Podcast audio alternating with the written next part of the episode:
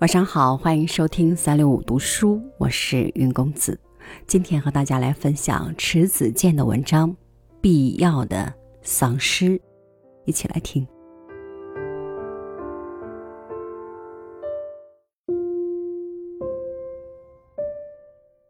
一九九四年九月，在云南的大理，有天傍晚，我在散步时与一个精神失常者相遇。当时我正走在河岸上，空气很凉爽，明月下能见到苍山幽蓝的剪影。河岸上少见行人，月光使河水发出亮色。当我走上一座桥，在石桥的一端，突然与一个人相遇。他衣着洁净，笑嘻嘻地望着桥下的流水。那样子仿佛水中有她的美如天仙的新娘。古朴的石桥，平静的河水，清朗的月光，这种充满古典情怀的场景，使我对那男子产生了好奇，或者说，他正在诱惑我。月色给他的脸涂上一层柔和的光彩，我见他相貌平平，他入神的微笑着，一动不动的。望着河水。如果不是他始终如一的笑着，毫无顾忌的笑着，我是想不到他是精神失常者。当我意识到他的精神有问题时，他倒转身朝我走来。我大胆的打了一声招呼：“嗨，你好。”他并没有停住脚步，但他冲着我笑了，而且笑出了声。他与我擦身而过，他像大多数的精神失常者一样，走路很散漫，晃晃悠悠，有一种逍遥感。我想象他为何而精神失常？爱情、金钱、权力、事业，这世俗生活中能制约、桎梏和诱惑人的种种事物，我都想了一番。最后仍然是一团迷雾，得不到任何答案。但有一点是肯定的：他丧失了世俗人要为之奔波劳碌、明争暗斗的职称、住房待遇、官职、金钱、荣誉等等这一切为人所累的东西。那么，他心中留下的那一点是什么？也许是仅存。爱情了，留下的必定是唯一的、单纯的、永恒的、执着的。这种东西带给了他安详、平和、宁静与超然，而达到这种境界，却必须以丧失作为代价。他对我的一笑，常常使我警觉，这使我想起了里尔克。他在自己的一生中努力追求一种孤独感，有时候朋友或亲人破坏了他这种孤独感，他就会离他们而去。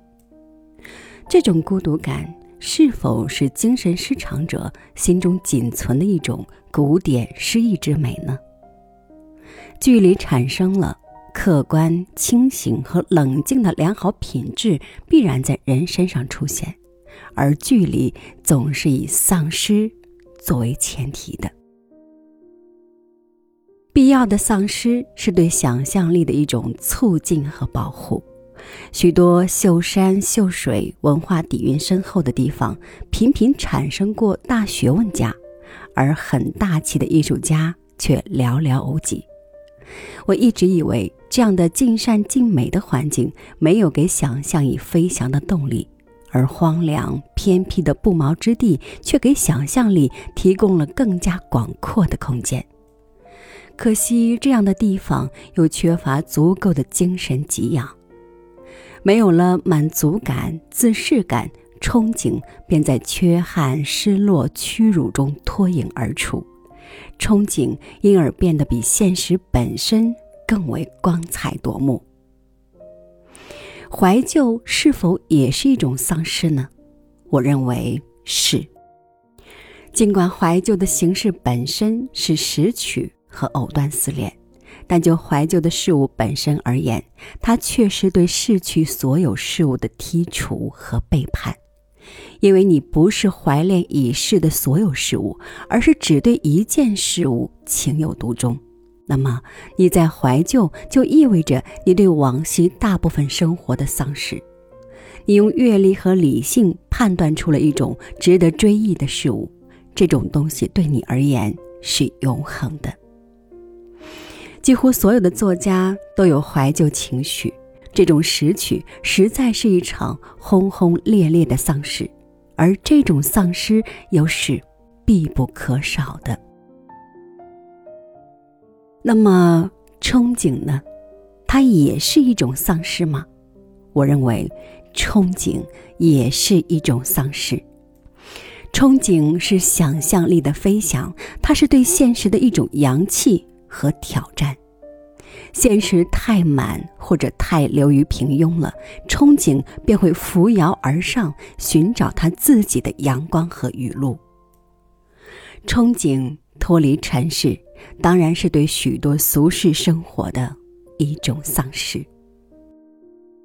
怀旧和憧憬，这是文学家身上必不可少的两个良好素质，它们的产生都伴随着丧失。